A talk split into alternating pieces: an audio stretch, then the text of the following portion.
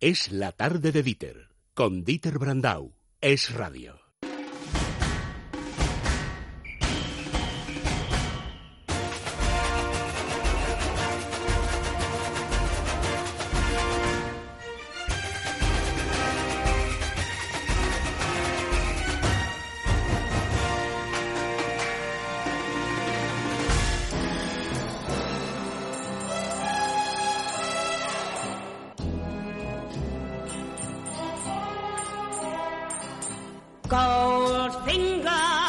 Arconada, Andrés Arconada, buenas, tardes. Muy buenas.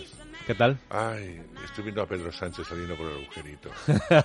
y con la pistola apuntando. Hombre, hombre, por favor. Hombre, va de guapo, ¿no? Por la vida. sí, hombre, sí, la verdad poco, es que... Él va un poco de bomb. El, el, smoking le queda bien. Sí, sí. Y hasta ahí puedo Él decir es- cosas buenas Y esa presidente. mirada seductora Sí, y maligna, sí, sí, ¿no? sí, que sí. tiene Y bomb. además también tiene licencia para gobernar, Eh, también de tiene- momento. Eh, Pues sí, pues eh, vamos a tener que tragar un, un rato con este buen señor. Bueno, vamos al cine. Eso es. Y nos vamos con Brian De Palma. A mí es un director que me encanta, que me gusta, que me apasiona en muchas de sus películas. Recordemos, perdón, que entre otras le debemos, por ejemplo, Vestida para matar, que es una película que me gusta mucho. Los intocables de Los Intocables, una de las mejores de Misión Imposible, es decir, un hombre que está muy dado en Cuando la le acción. salen bien, le salen cuando le salen muy bien, peliculones. pero cuando le salen mal es el caso de Domino, que le salen muy mal. ¿Le ha salido...? No Muy me mal. digas, ¿en Sí, serio, Andrés? Qué pena. Sí, eh, eh, da muchísima pena, pero es así.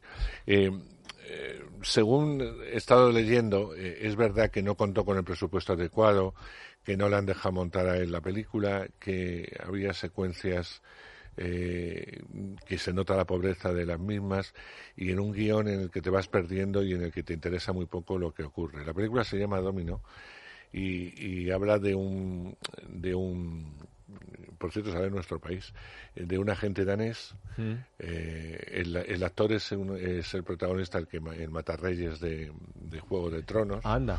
ese es el prota. Y que está bien, por otro lado. Bueno, el caso es que él es un, es un agente que han matado a su compañero, él va a intentar averiguar quién es, y en esa búsqueda que va a estar, se va a asociar con una oficial, se va a encontrar con que detrás eh, eh, del asesinato está la CIA y un grupo eh, terrorista que hay por medio que pertenece al ISIS. Es tal lío lo que va planteando que al final no le interesa nada lo que te cuenta, ¿no? Pero entonces ya no es un problema de presupuesto, Mm, el problema sí. es que el guion es una chufa. Sí, pero porque falta, le faltan cosas, le falta Ah. trama, le falta, yo creo que, que no pudieron acabar la película en su momento, tuvieron que remontar y hacer lo que tenían. Es decir, que te la puedes ahorrar. Es muy mala. Qué lástima, ¿eh? porque fíjate Pues sí. que oye una película de Brian De Palma de Y la acción, que eso se le da muy bien, por eso te digo. Una No. en fin, escuchamos un poco, merece la pena Sí, que vamos a escuchar, y luego le pones la nota. Estaba arriba en la escena del crimen. Lars estaba en la cuarta planta con el sospechoso. ¿Eres Farouk Harris?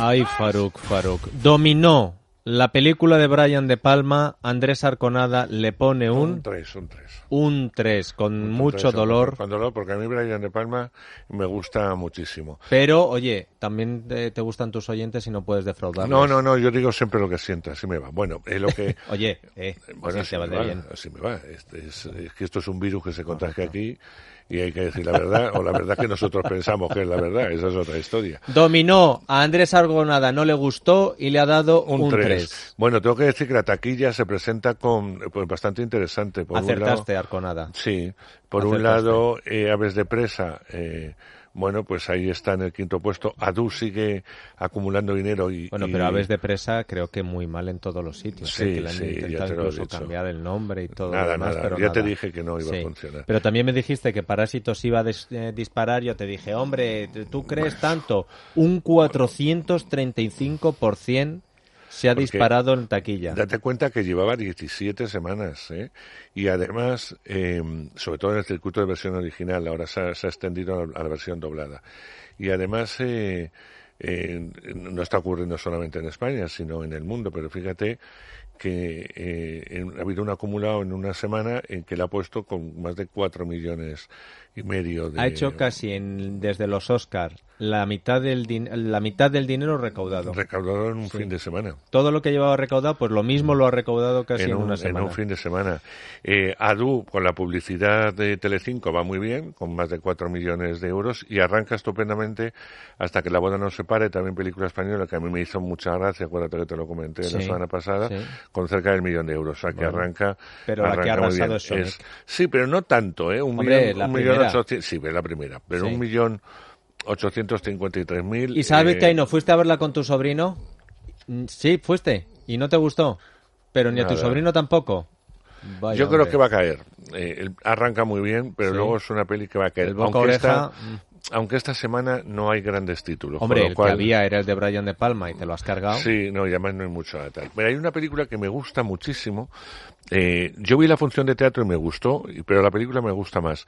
Se llama El Plan. Es una película española en la que los dos protas fundamentales, bueno, son tres, pero eh, son muy conocidos, Raúl Arevalo y Antonio de la Torre. Eh, son un grupo de parados, o sea, son tres amigos parados de siempre. Los tres han trabajado eh, de seguratas o de, bueno, sí, es la palabra que se, se emplea. Están en el paro y ellos tienen un plan. No sabemos qué plan es, eh, pero tienen un plan. Pero un El plan caso- como el Dioni, de es que no, segurata... no sabemos ah, y cuando ya lo vamos ah. a saber, mejor Uy, no te lo cuento. Vale, no lo cuentes. El caso es que tienen que desplazarse en un coche, el coche está estropeado y están esperando eh, salir de alguna forma para poder hacer ese plan. Y de ahí van a- empiezas como una comedia, eh, con muchos momentos de carcaja, empiezan a salir sus, a aflorar sus eh, porquerías, su grandeza, sus cosas eh, en esas conversaciones. Hasta que la película tiene un giro totalmente inesperado que te deja atrapado y helado en la butaca. ¿Pero es una comedia o esto qué es? Eh, pues en principio empieza como comedia, pero luego poco a poco se convierte en drama y al final es una tragedia absoluta. Con leche. O sea, no es un peliculón. Se llama El Plan y la recomendamos. Eh, no des la nota, escucha. ¿Tú te has preguntado alguna vez por qué estamos en paro? ¿Tú qué crees? Todos los días me lo pregunto. Andrade. Paco, abre que subo. El plan española. Un siete, un eh, siete. un siete. Ojo porque empieza comedia y luego se te quitan las ganas de reír. Sí, se te quita. Vale. sí, sí, a ver. Arconada, eh, la de Harrison Ford, no me vas a decir nada de ella. Eh, pues sí, te voy a hablar de ella. Y ya empiezas mal. ¿Sabe? No, no, no empiezo mal. ¿Sabes qué pasa? Que esta historia me la han contado muchas veces en el cine y yo lo paso siempre fatal. Fatal. Y tengo que, recono- tengo que contarte que en un momento dado, como ya me sé el final y me sé todo, eh, cuando pasó una hora y cuarto y ante el sufrimiento del animal, yo ya me fui. Eh, sí, no, no puedo aguantar el sufrimiento de los animales en el cine. Y es que esta es una película de superación.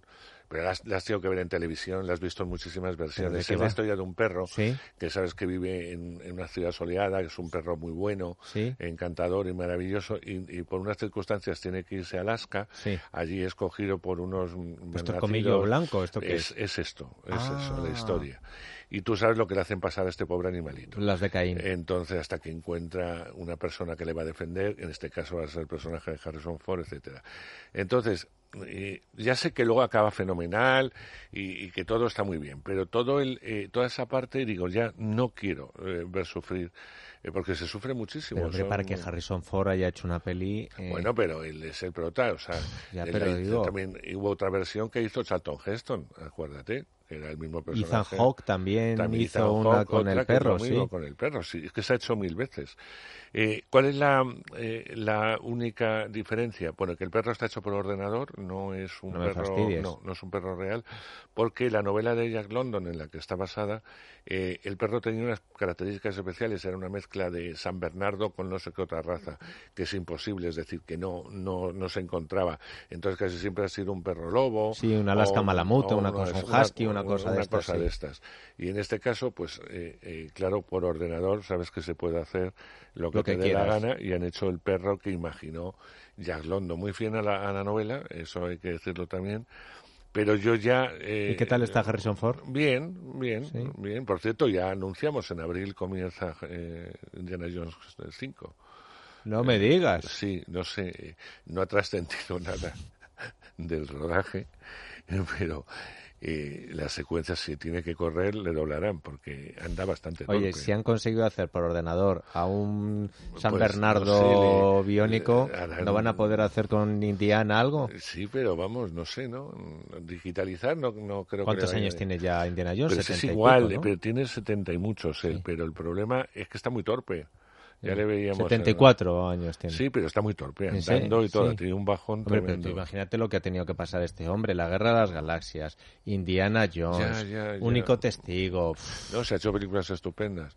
Pero Ah, yo- no, que dice que no 74, que, que en cuatro minutos tenemos que despedir. Yo ya te Ah. había creído, Vizcaíno. Bueno, En fin, pues, bueno, eh, que a la llamada de lo salvaje escuchamos el tráiler y luego la nota. El Yukon es un lugar peligroso. Nunca sabes qué puede pasar. Subí hasta aquí porque no quería vivir cerca de nadie. Entonces conocí a Buck. Y la llamada de lo salvaje le ponemos... Un 6, un 6. Ah, un 6, oye. No, la película está bien, es emocionante, Sí, vale, está vale, llena bien, de bien. aventuras y además yo ¿Para creo- qué edades? Yo creo Todos que- los niños. Sí, y, bueno, sobre todo, fíjate que a todos los niños que les gustan los animales, de alguna forma, sí es una lección, como lo Sí. era Colmillo Blanco y cualquiera de estas eh, subversiones, Sí. porque llega hasta donde llega la lealtad y el amor hacia un animal y el animal hacia, hacia sus amos, ¿no?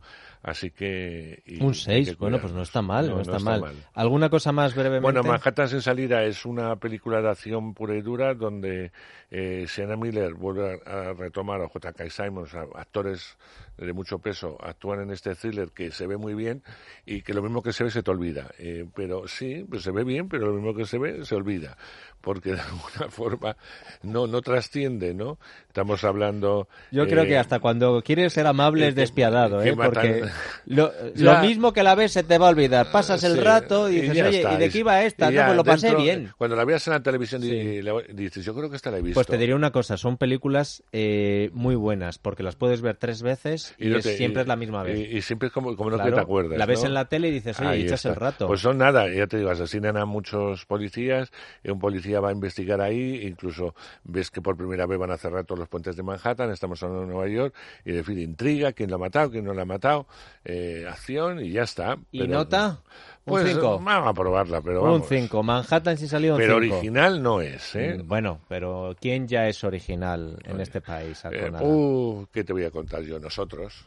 Nosotros somos originales y auténticos. Todos. Correcto. Todos los días Los que trabajamos en el radio somos originales y auténticos. Y eso que lo pasamos fatal. Porque es que nos dan hasta en el carnet de identidad. Es verdad. Pero menos mal que tenemos a los oyentes que nos quieren mucho, Eso y nos es. respetan y nos siguen.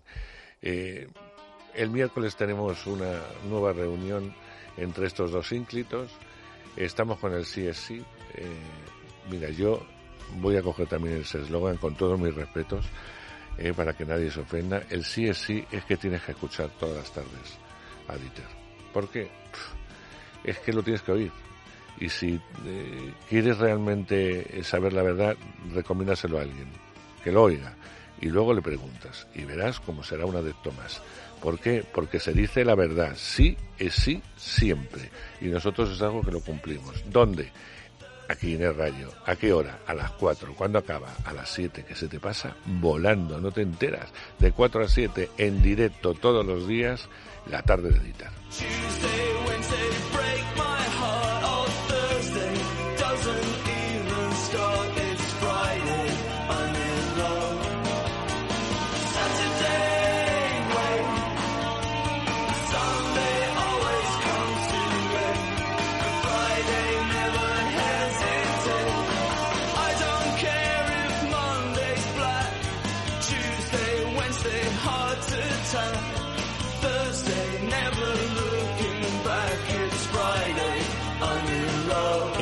Tarde de Dieter, con Dieter Brandau.